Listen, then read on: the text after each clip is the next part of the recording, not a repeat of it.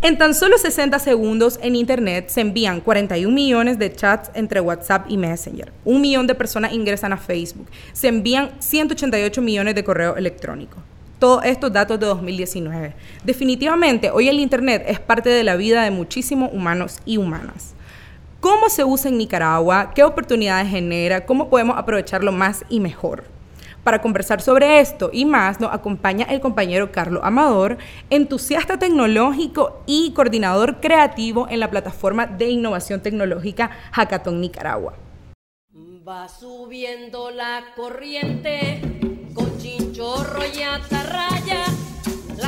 Preparando el espíritu para la transformación del mundo.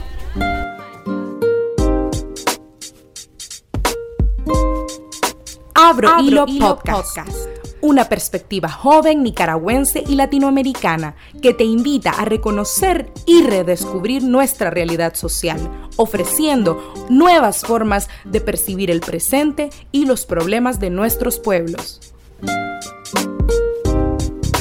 Realmente un tema muy interesante para reflexionar, siendo Nicaragua una población mayormente joven, bueno, tomando el dato de INIDE para 2018, que es el más reciente disponible, al menos el 67% de la población es menor de 35 años. Ahora, desde ahorita les invito a pensar eh, en una persona menor de 35 años que conozcan que no utiliza internet. Sigo. Eh, de la cual, de esta parte de la población, una buena parte, por supuesto, hemos estado vinculados desde niños y niñas al Internet. Sin embargo, otro dato demográfico importante de Nicaragua es que el 59% de la población vive en zona urbana, lo que quiere decir que el otro 41% vive, por supuesto, en el campo. Por otro lado, al ser un país empobrecido, vos sabés, apenas tenemos 30 años de vivir sin guerra y prácticamente hasta en los últimos 10 años, 12 años más o menos, hemos tenido la oportunidad de desarrollar las infraestructuras primarias de la economía. Porque para darte un ejemplo, en 2006 teníamos apenas un 52% de el país con cobertura eléctrica, de energía eléctrica. Y el día de hoy, en 2020, tenemos, marzo del 2020, tenemos 97.2, algo así. O sea, eso para mí impacta directamente en la imposibilidad total de pensar en Internet o tecnologías de la comunicación. ¿Cómo podrías pensar en telecomunicaciones si ni siquiera tenés energía eléctrica disponible, que es absolutamente imprescindible para poder utilizar cualquier cosa que tenga que ver con esto. Entonces, en fin, pues han habido muchos factores objetivos por los cuales se ha aumentado el acceso a Internet para los y las nicaragüenses en los últimos años. Y según la plataforma Hootsuite, para enero de 2020 contamos con 3.1 millones de usuarios y usuarias de Internet a enero de 2020. Y la cifra de 2019 a 2020 incrementó en 200.000 usuarios, o sea, un año incrementó 200.000 usuarios y usuarias. Eso es un dato importante. Asimismo, la penetración de Internet se estima en 47% de respecto a la población total y la cantidad de conexiones móviles que estima esta plataforma es de 9.96 millones para la misma fecha, que sería aproximadamente el 150% de la población. No me queda muy claro qué es ese dato de conexiones móviles y a qué se refiere puntualmente. No sé si se refiere a los chips, a las tarjetas SIM, y que a veces podemos tener dos, y en efecto el 150% de la población, pero bueno, eso y más. quiero que me aclares, Carlitos, bienvenido, ¿cómo estás? Muy bien, muy bien, Ivo Fabiola. Bueno, un gustazo estar acá en el, podcast de Revolución desde que, desde que este proyecto nació, pues ha sido eh, un reto, pues poder sacar al menos un tema semanal y poder hablar con las personas que nos escuchan, con las personas que nos siguen en las diferentes redes sociales para hablar de estos temas, pues para tener un espacio más donde poder compartir ideas. Entonces, quiero preguntarte, Carlos, ¿cómo valoras vos el acceso al Internet en nuestro país y la utilización que le estamos dando los y las nicaragüenses al mismo? ¿Qué hemos alcanzado y qué retos crees que tenemos al día de hoy? Sobre ese dato interesante que compartías vos acerca del desarrollo de la infraestructura primaria que tenemos en Nicaragua, a nivel de eh, hace poco no teníamos casi cobertura eléctrica en todo el país, pues entonces eso realmente es algo que es debatible porque también la infraestructura de Internet ha crecido paralelo a la que ha crecido la infraestructura de electricidad dado algunos proyectos que en anterior ha ejecutado dentro de esa misma infraestructura se ha incluido fibra óptica y además también este, tenemos la inversión extranjera directa de algunas compañías que han tenido, pues digamos, también el desarrollo de estas infraestructuras y además también ha permitido que eso llegue, o digamos, el Internet llegue con una facilidad de acceso más rápido, pues. Lo primero que hay que hacer para el desarrollo del Internet, por ejemplo, en temas de, hardware, es tirar la infraestructura, pues que, que, llegue hasta tu casa. O desarrollar también infraestructuras como eh, el 3G, el 4G, ahora el 5G.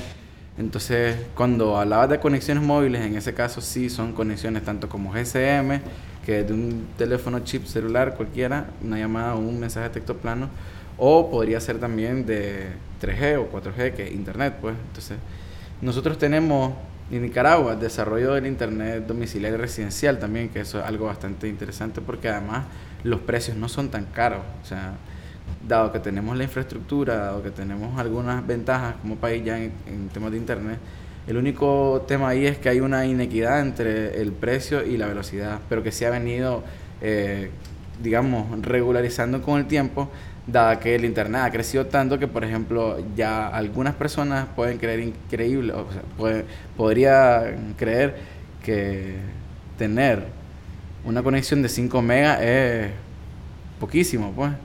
Y hay personas que tienen esa, esa velocidad porque eso es para lo que les alcanza, pues.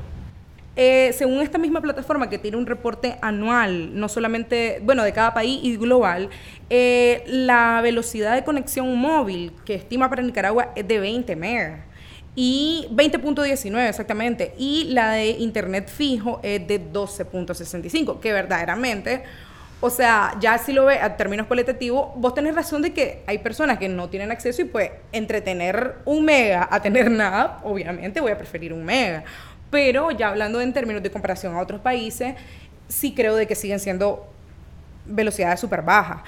O no súper baja, pero baja. Y también me gustaría tu valoración cualitativa de cuando decimos que hay un 47% de penetración del Internet en la población nicaragüense. O sea, ¿es realmente representativo lo que pasa en Internet cuando ni siquiera está la mayoría de la población? Aunque en lo personal me parece un número bastante decente creo que no es tan bajo respecto a la media global de la penetración del Internet, pero ¿cómo lo valoras vos cualitativamente? O sea, ¿es realmente representativo el Internet en Nicaragua, lo que sucede ahí? Mira, sí, realmente hay, como decís vos, hay muchas cosas que suceden en Internet que en la vida real no suceden. Hay muchas cosas que en la vida real suceden que no suceden en Internet. Eso es aquí y en cualquier lado. Partiendo de esa premisa, se podría decir pues que el tema no es si la gente está en Internet, sino que Internet se vuelve el centro de lo que ocurre y se monopoliza la mayor cantidad de acciones, actividades o lo que sea que se realice a través de Internet. Entonces, en temas de si realmente estamos penetrados, si realmente hay una penetración de 47%, es porque es una, una penetración directa, digamos, que es un vínculo entre el cálculo que se hace en una redonda de familias que tienen Internet en, en cuanto también a la distribución del mismo y la cantidad de usuarios. Por ejemplo, yo podría no tener, eh, por ejemplo, en mi, en mi, casa, podría alguien no tener internet o, no usar internet y yo compartirle cosas que en internet suceden, ¿verdad? Que eso es algo que pasa mucho en, muchos casos, pues. Y entonces yo sí creo que es un número considerable, como decís vos, pero realmente hay algunas cuestiones que no son tan abstractas como parecen. Por ejemplo, en el caso de Nicaragua, el Internet sí juega un, rol fundamental en, el día a día del nicaragüense, pues, o en la, quizás no en el de la mayoría que utilice directamente, pero sí, por ejemplo, vos te puedes ver un canal de televisión que es un medio de comunicación que ha estado mucho tiempo ahí y ocupan noticias de Internet, ocupan tweets, ocupan esto, lo otro. Al menos la mayor parte de la población está recibiendo cosas que de Internet salen y eso sí es incluirlo en una dinámica de penetración. Realmente tenés toda la razón en ese sentido de que habría que ver cuáles son los parámetros que se miden para o más bien que la vinculación que estoy haciendo yo de la penetración no es necesariamente la representatividad de la importancia que tiene el Internet en la sociedad. Bueno, en ese sentido también me gustaría que comentáramos un poco sobre el uso que le damos, ¿verdad? Porque hablamos cifras, cuánto, qué alcance tiene, pero los que tenemos, las que tenemos acceso, qué uso le estamos dando. Para eso me fui a la calle, quiero comentarte, Carlito, a preguntarle a la gente un poco, a, traté de preguntar a gente de distintas edades, algunas preguntas personales del uso del Internet, de sus preferencias, hasta filosóficas, pues, porque les pregunté de repente que si podrían vivir sin el Internet. Y la verdad me llamó la atención porque eran las respuestas que yo esperaba, la realidad, eran las respuestas que yo esperaba. Y bueno, eh, realmente sí, me dejaron sorprendida y vamos a iniciar con las tres primeras opiniones que son de los entrevistados y entrevistadas más jóvenes. Vamos a escucharlas y ya volvemos. Dígame su nombre, por favor, y su edad. Carlos Alejandro Mantilla Amador, tengo 13 años. Carlos Ernesto Sánchez Cabrera, 18 años. Actualmente, ¿usted usa Internet? Sí, Por supuesto. sí. ¿Desde cuándo lo usa? Desde los 6 años. Desde los 14 años, digo yo. Desde 2016. En el día a día, ¿para qué actividades lo usa normalmente? Divertirme. Viendo videos. En las redes sociales y en mantenerme informado. Para ver memes. para ver videos. Para hacer mis, tra- mis trabajos de clase. ¿Considera que el Internet es una herramienta que nos aleja de las otras personas o fortalece nuestras relaciones humanas? Creo que más bien la aleja. Porque pasan mucho tiempo haciendo eso y no hablan con los demás. Bueno, en parte nos aleja porque ya no concurrimos en los lugares que lo hacíamos con nuestros amigos, sino que ya desde casa pues jugamos un videojuego en línea y pasamos todo el día en Facebook haciendo prácticamente nada. Muchas veces sí, muchas veces también puede, o sea, como se pueden conocer personas, a veces por Facebook uno le puede hacer daño a otras personas, por ahí está el ciberbullying y así. ¿Qué otros beneficios obtenemos del Internet, en su opinión? Bueno, nos facilita la vida en mantenernos comunicados porque ya no tenemos que ir a Telcor a que nos va a mandar una carta o a llamar a alguien, sino que ya le metes 10 pesos de recarga a internet y, y llama por WhatsApp si no, ten- si no tenés saldo. Pues. A ver, si me dejan un trabajo ahora, o sea, no tengo que ir a una biblioteca para hacer mis trabajos, tengo, bueno, ya tengo el internet para buscarlo en Google o en páginas. ¿Usted cree que podría vivir sin Internet? Sí, ¿Continuar tu vida normal? sí. Sí, no es algo tan vital para vivir, vital para vivir es el agua y, y el oxígeno. Bueno, por ahí escuchamos las opiniones de estos tres adolescentes jóvenes. Eh, me llama la atención sobre el uso, creo que la sinceridad un poco en los jóvenes y de básicamente el planteamiento de videos, redes sociales, memes. Me parece sincero en el sentido de cuando lo vincula a la estadística, particularmente de la plataforma que estamos analizando. Y cruzando un poco, ¿verdad? Los datos, la plataforma plantea este bueno, un top 20 de los sitios web más visitados y un top 20 de las búsquedas, más, la- las palabras más buscadas en Google. Entonces quiero centrarme en las palabras porque creo que tal vez nos refleja un poco más de contenido, igualmente las páginas web. Eh, pero entre las primeras 10 palabras, te las voy a leer, Nicaragua, Facebook, traductor, videos, YouTube, Google, imágenes, música, loto y WhatsApp. Entonces, creo que se corresponde, me parece, con un poco con lo que comparten los muchachos, que es la, bueno, el uso principal que le damos al Internet. Y bueno, en el me gustaría también compartirte algún dato sobre el uso de, los, ah, de las redes sociales. Y se estiman, según la plataforma Hootsuite, 3.1 millones, casi el mismo número de usuarios de Internet en redes sociales. Igual, una, comparado con la población total, un 47%. Sí, la, la red social que más se usa actualmente en Nicaragua es Facebook. O sea, Facebook asegura que esa es la fuente de la que toma la plataforma. Facebook asegura que reporta que puede alcanzar a 2.9 millones de nicaragüenses con sus publicidades, con sus anuncios de publicidad. Y realmente, pues esto es fuerte, es casi la mitad de la población, un poquito menos de la mitad de la población eh, Facebook puede llegarle con alguno de, su, de sus publicidades. Y esto lo hemos visto ahora mucho más, pues realmente muchos emprendimientos nacionales y no solo nacionales, o sea, a vos te llega ya publicidad de empresas transnacionales directamente vinculada a tu preferencia, a tu gusto y te llegan incluso, o sea, las particularidades de Nicaragua. Eh, así de forma rápida, el 98% de las personas que accede a Facebook accede a través de celulares. Y eh, la segunda es Instagram, que llega a 500 mil personas. La tercera, Twitter, a 181 mil personas. Y la tercera, LinkedIn, eh, 370 mil. Bueno, no está tan mal tampoco. Eh, ¿Cómo valorás este, cómo lo mirás eh, esta opinión de los muchachos sobre el uso que le dan al Internet y cuál ha sido, pues, tu, más, más allá que las estadísticas, tu experiencia empírica sobre esto? Sí, a mí, me, a mí me parece interesante también el hecho de que haya bastante sinceridad en el, en el decir ver memes. Porque ver memes, digamos, es una actividad que, que hacen los jóvenes en Internet y eso es sí o sí. Además que partiendo de nuevo de las generaciones, cada generación tiene su tipo de memes. Los memes que nos dan risa a mi generación no es la que te da risa a vos o la que le da risa a mi hermano que tiene menos años que yo y así.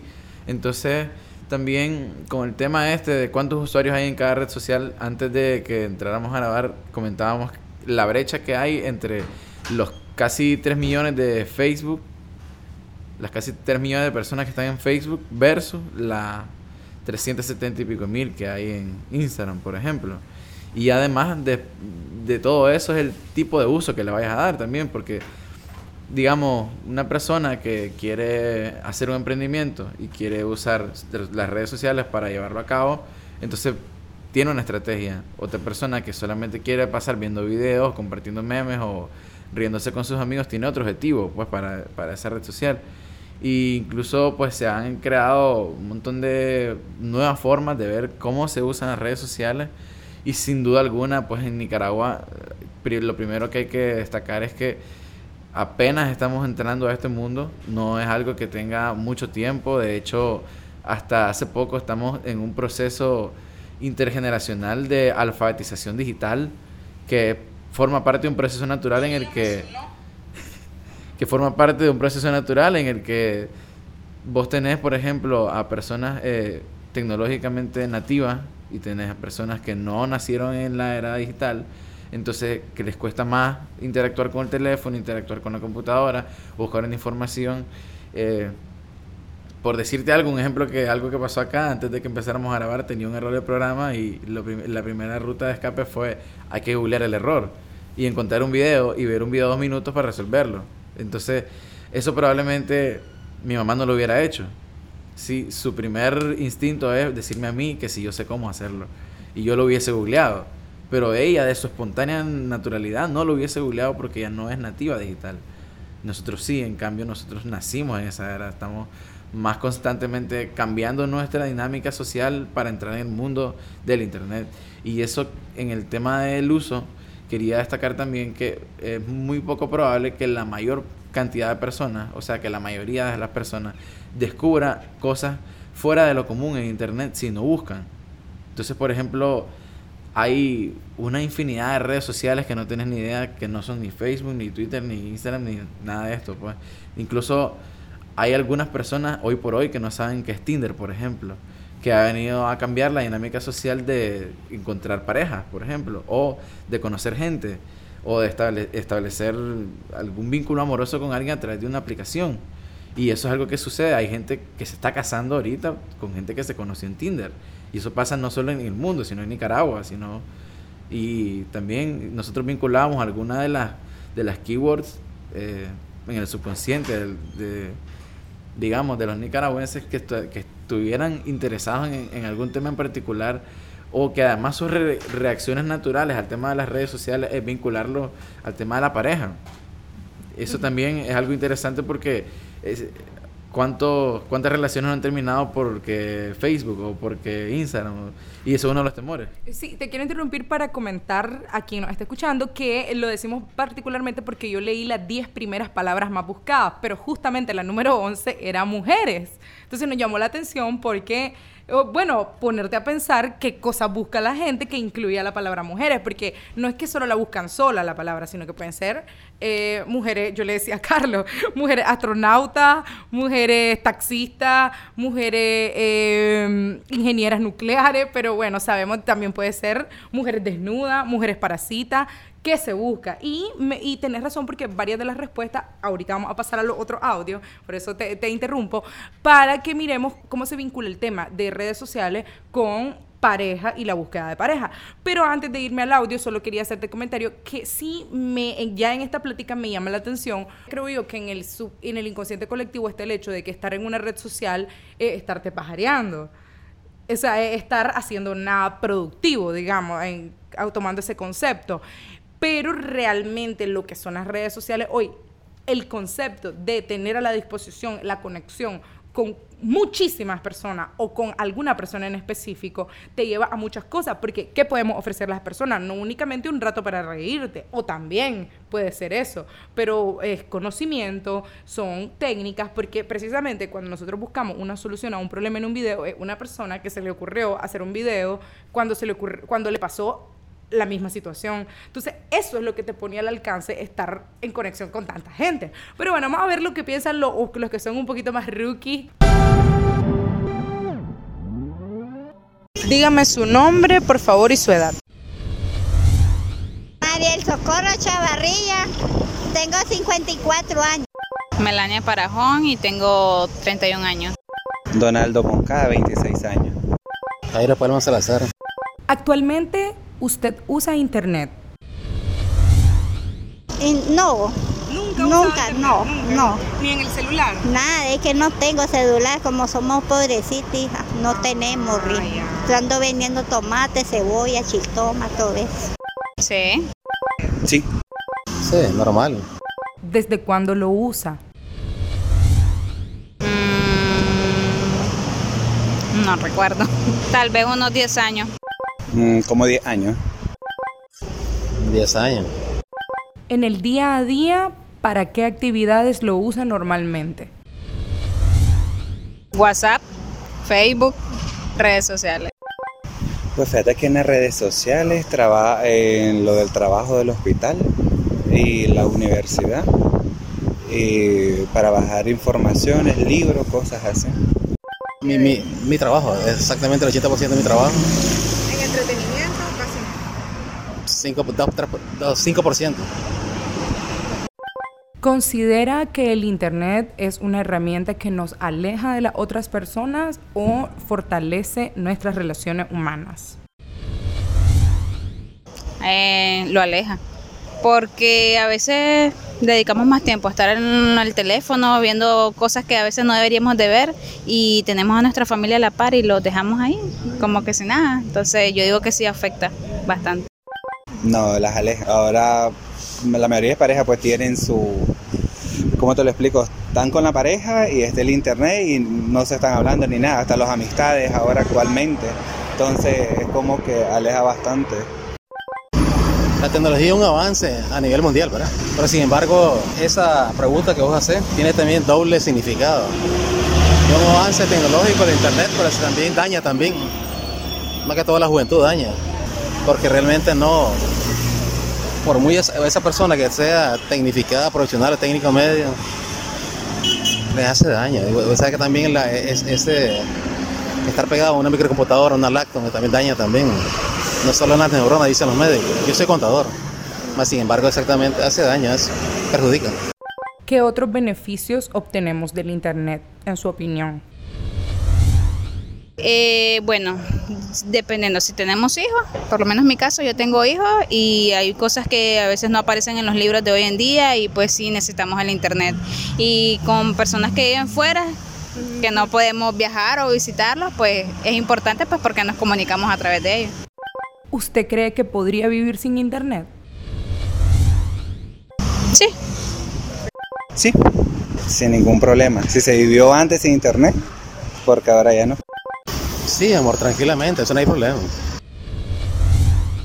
Llama la atención bastante la señora que no usa internet del todo y creo que refleja una realidad mm, en efecto mundial porque ni siquiera global hay una penetración del Internet del 90% o 100%, que pendiente con el dato y es 56% de penetración global.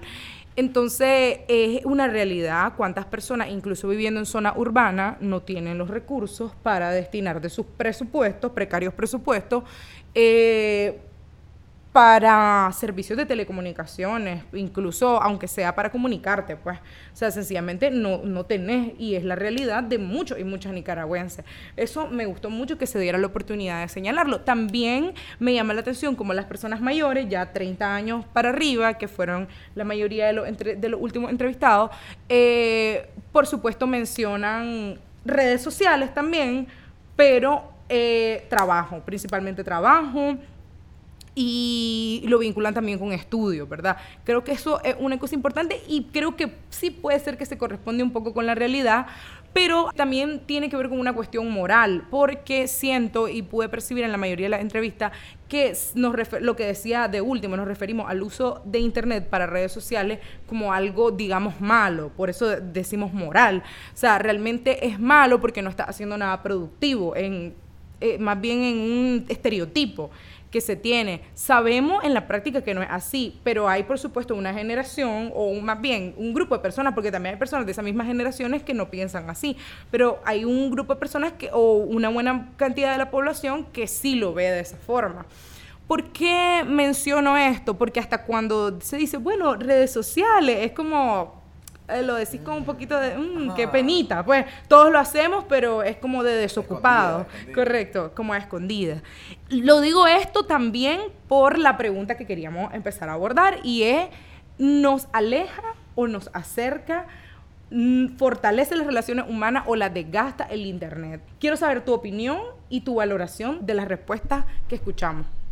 Yo creo que para hacer ese análisis habría que dividir eh, mundo real versus mundo virtual que es algo que está sucediendo hoy por hoy, pues. Hay dos realidades que son distintas, pues, que es el, mundo real, o sea, lo que pasa realmente desde las perspectivas de las personas y lo que sucede en la realidad virtual, que son las interacciones en redes, que es la figura, el branding, eh, tu marca personal, las cosas que vos haces o compartís. Igual que esto no es nada privado, pues es completamente abierto para todo el mundo y entonces eso es una de las otras cosas que también tiene mucho que ver. Entonces, partiendo de estas dos cosas, eh, en el mundo real, en el mundo real de las relaciones reales, hay, digamos, algunos mecanismos, no sé si encontrar la palabra mecanismo, es como, hay algunos patrones de comportamiento social que son como, por ejemplo, hasta hace nada, los tradicionales, tomarse un café, verse una cerveza con unos amigos, eh, y otros tipos de comportamientos, pues, que son dados de, desde hace mucho tiempo, pues no es, esto no es nuevo, pues irse a tomar una cerveza con los amigos tiene desde que existe la cerveza y eso hace mucho tiempo, pues. Entonces, ¿qué pasa ahora? Que ahora la cerveza se toma de una forma distinta. No es necesariamente la cerveza tomarla en un bar, por ejemplo, justo ahora con el tema del coronavirus, que hay distanciamiento social y todo este tema. Eh, los amigos se unen por Zoom y se toman la misma cerveza y hablan las mismas cosas, pero están detrás de una pantalla no hay interacción eh, física, pues. Pero sí está acercándote porque te puedes conectar con alguien que no está en el país, te puedes conectar con alguien que no necesariamente también es parte de un grupo o que conocieras desde antes o que de repente fuera un amigo de años, sino que te lo presentó alguien y así, pues, ¿me entiendes? Entonces, ¿qué quiero, aquí quiero llegar con esto y con los ejemplos es que las dinámicas sociales en el mundo real a través del mundo virtual se han visto modificadas de alguna forma. Y estas modificaciones a esa dinámica social eh, siempre tienen su resistencia al cambio, que es la gente diciendo que te aleja, pero que realmente lo que estamos viviendo ahora es una sociedad que tiene una dinámica social de hiperconectividad. Vos, por ejemplo, hay cosas que probablemente vos decís que puedes decirlas por teléfono, pero no por no en persona, o las puedes decir en persona porque no las querés decir por teléfono. Pero lo que quiero decirte es que la cantidad de información que se intercambia a través del uso de la tecnología, de las aplicaciones y de tal, y de mensajería instantánea, por ejemplo, que es el caso más común en Nicaragua, sí te hiperconecta y eso hace que la relación sea distinta a la que normalmente era.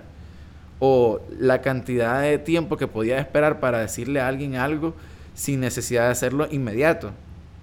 te podía pasar algo en el trabajo y decir, me pasó algo en el trabajo, pero se lo decías, por ejemplo, a tu pareja cuando llegaba ya a las 6 de la tarde a tu casa, pero no se lo decías inmediato, no te desahogabas tan rápido, por ejemplo.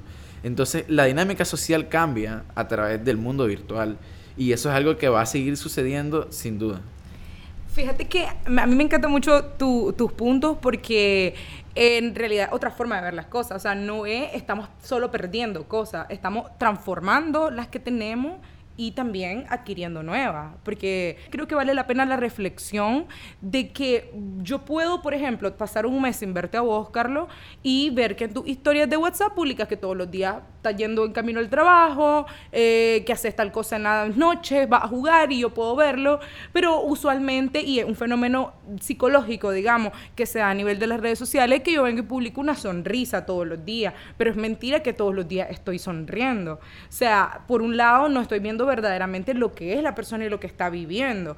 Y por otro lado, eh, merece la reflexión también eh, la diferencia entre hacer un Zoom, entre hacer una llamada de WhatsApp, entre entrar a esas aplicaciones que ahora puedes jugar como House Party, por ejemplo. O sea, no es igual a estar de, frente a una persona, viéndole los ojos, sintiendo la energía de la persona, el estado de ánimo. Por lo menos lo personal nunca va a ser reemplazable estar frente a alguien, estar junto a alguien a menos de un metro, porque jamás va a cambiar esa interacción. Y lo que yo creo que amerita reflexión es de que si verdaderamente puede la naturaleza humana adaptarse a un mundo en que no tenga eso. Porque hasta sexo puedes tener de forma virtual, pero va a cambiar en realidad lo que significa toda esa interacción con una persona real, de carne y hueso, que suda, que le late el corazón, por estar viendo nada más una imagen en una pantalla que puede ser esa persona o cualquiera de los 7 billones que hay en el mundo. Entonces, ¿qué pensás de la pregunta final? Eh, sobre que si pueden vivir sin el internet. A mí me encantaron tus caras cuando estabas escuchando los audios porque realmente siento que estás totalmente en contra pues, de la respuesta. Unánime la respuesta, todos, grandes y chiquitos, todas, grandes y chiquitas, respondieron, podemos vivir sin internet. ¿Qué crees vos? Primeramente, decime, ¿podrías vivir sin internet? Mira, ahí con respecto a las, a las respuestas, para hablar primero de las respuestas, yo creo, estoy casi seguro además que quienes dicen no poder vivir sin internet no saben lo que están diciendo. Creo yo. Porque, eh, por ejemplo, ¿qué pasa en un barrio cuando se va la luz? ¿O qué pasó, por ejemplo, en el tiempo de los apagones? Que eh, te acercaste, digamos, en un momento en el que no había nada más que hacer porque no se podía ver tele, porque no se podía, no se podía hacer nada. Pues. Entonces, cuando entras en una realidad de ese tipo, por ejemplo, en el neoliberalismo, que hubieron apagones eléctricos de hasta 8 horas, entonces empezás a, a de verdad, empezás a plantearte si de verdad puedes vivir sin energía eléctrica, por ejemplo. Y yo, a la edad que tenía y chiquito, a la hora que llegaba la, la, luz, era el momento más feliz de mi día. O sea, a la hora que se iba era el más triste y a la hora que volvía era el más alegre, pues. Pero ahora imagínate, por ejemplo, amanecer el día de mañana y no tener internet. ¿Qué harías? ¿Qué es lo primero que harías cuando te dieras cuenta que el internet desapareció, por ejemplo? Eh, es inaudito. Las consecuencias que se podrían calcular son es decir, el mundo, por pero ejemplo... tu vida, ok, vos estás hablando del mundo, pero yo quiero saber tu vida. ¿Tu vida seguiría igual? Mi vida en gran parte depende del internet, ¿sabes? O sea, yo te decía, por ejemplo, acá atrás, que, por ejemplo, yo no, a mí no me pertenece nada, yo todo lo tengo en el internet, ¿me entiendes? Entonces estoy tan súper conectado que si no hubiese internet, mira, te voy a contar algo, por ejemplo, una experiencia corta. El día del nacimiento del Hackathon Nicaragua, el año pasado, que estábamos llevando la plataforma de innovación tecnológica, eh, con el lanzamiento, o sea, a todo dar, ¿me entendés? Eh, en el auditorio 12 de la UNAM Managua, llenísimo de estudiantes, todo el mundo emocionado porque queda una plataforma de innovación, el lanzamiento, ¿de qué se trata? Y ese día Facebook tuvo un error global, o sea, a nivel mundial, de una caída de por más de 7 horas. Y todo lo que sucedió realmente, o sea, el, el, acontecimiento real, el lanzamiento, el físico, el estamos ahí, dio su fruto en la medida de que ese público recibió esa información, pero éramos, a pesar de ser un montón de gente, casi 300 personas, nuestro público se segmentó a esas 300 y nosotros normalmente en redes sociales le llegamos a más de esas 300 personas. Entonces lo que quiero decirte, por ejemplo, es que tenés algo que no está en tus manos y ese, ese día fue como si no hubiese sucedido el lanzamiento del hackathon, porque no habían registros en, en internet de que había sucedido hasta que volvió. Y digamos, nosotros teníamos preparado un montón de cosas y, y nada que ver. Entonces, yo creo que mi vida no podría ser la, no podría ser la misma si no hubiese internet. Creo que podríamos sobrevivir sin internet, sí, estoy seguro que podríamos sobrevivir sin internet. Pero recordad que una de las necesidades humanas es la comunicación. Y la comunicación no solamente es hablar y decir cosas, sino este, expresar ideas, eh, llevar a cabo algún, algún tipo de, de expresión de las emociones, de tus planteamientos, de lo que sea el hecho no solamente es comunicar lo que vos pensás, sino también expresarte, pues, y esa necesidad humana necesita caminos, tiene ruta. El internet una, el teléfono fue otra, en su momento el fax, el este, el otro, o sea, y todos los inventos que han habido para comunicarnos entre nosotros, incluso entre idiomas, pues, hemos tenido que aprender, por ejemplo, inglés para entender cosas que se hablan en inglés. Y hay gente que ha tenido que aprender mandarín, por ejemplo, y así. Entonces la comunicación es un derecho fundamental y como una necesidad básica necesita vías y una de las vías es el Internet. Y es imposible pensar que hoy por hoy, en un mundo en el que además la necesidad de virtualizar la mayor cantidad de cosas es eh, el top para poder, por ejemplo, en el caso de, de, una cuarentena forzada en un país europeo, ponerle, tener eh, gente que se pudiera trabajar a su casa sin ningún problema, ¿me entiendes? Y siguen trabajando todos los días. Y eso no se ha detenido. Y en cambio, nuestra realidad como somos de, como tenemos nuestra realidad país, no nos podemos ir a, la casa por completo. No, no podemos porque además nuestra economía no lo permite, pues, porque tenemos una economía popular que está basada en el día a día, pues.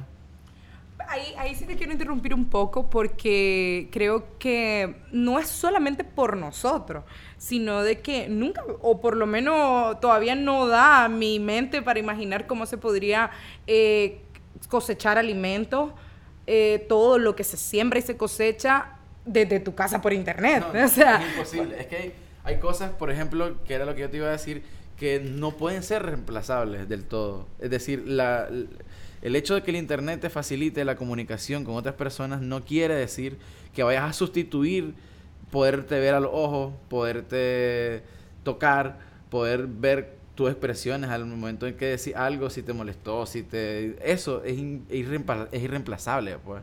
Eso no se puede reemplazar de ninguna forma. O por lo menos ahora, volviendo al tema del trabajo, eh, por lo menos por ahora, para el avance tecnológico que tenemos, todavía es imposible, porque quizá de aquí, digo yo, a unos 200 años van a haber máquinas que puedan reemplazar ese trabajo esperaría yo que de aquí a 200 años esas máquinas y esas tecnologías estén al servicio de la humanidad en su colectivo y no de unos cuantos ricos y ricas en, en, esta sociedad, sino, pero, pero lo que te quiero decir es que tampoco está el avance tecnológico hasta el momento para que sean prescindibles algunos tipos de trabajo que crean riqueza, que crean alimento y que crean recursos que necesitamos para la naturaleza humana, porque primero necesitamos comer, o sea, yo creo que es una cuestión básica. Y que son billones de humanos y humanas que necesitan alimentos para poder vivir todos los días, sino ahí se quedó por lo menos esa concepción de vida que tenemos como humanidad y como especie. Bueno, muy profundo, ¿verdad? Todo lo que nos fuimos a conversar y la verdad es que todo todo esto se relaciona con el Internet, realmente nos atraviesa la vida completa. Eh, no sé si tenés últimos comentarios. Sí, bueno, aprovechar el, espacio además también para comentarte que, por ejemplo, en Nicaragua estamos haciendo un gran esfuerzo por no solamente consumir tecnología, sino por producir tecnologías, que es algo que es un paradigma, pues, a romper en, en, todos los sentidos, como decías vos, que ojalá la tecnología en 200 años no sea solamente para uno y no para otro, sino que nosotros vayamos a poder tener también una equidad en, en el tema de la soberanía electrónica, en el tema de la soberanía tecnológica, y eso nos va a permitir de alguna forma, eh, como país, posicionarnos como productores de tecnología, no solamente como consumidores, que es un gran reto. Pues, por ejemplo, a nivel de hackathon, nosotros estamos con la incubación de emprendimientos tecnológicos porque creemos que hay un gran mercado que puede ser, eh, que, que, puede ser eh, captado por estas empresas y estos emprendimientos de base tecnológica de jóvenes nicaragüenses que tienen talento en lo que hacen y que desarrollan tecnologías y que lo ponen al servicio de la población nicaragüense para resolver sus necesidades reales, pues. Y además de eso, pues poder entrar en el tema de la monetización, en el tema de los anuncios, que eso genera un gran capital y eso pues también va a mejorar la vida de los nicaragüenses de a poco. Pero bueno, no comamos ansias porque vamos a dedicar otros episodios de este podcast a hablar cómo se está trabajando, ¿verdad? Vamos a profundizar en hackathon y yo te agradezco mucho. Agradezco a vos que nos estás escuchando y te invito a escuchar los otros episodios que ya hemos grabado en las semanas anteriores. Gracias.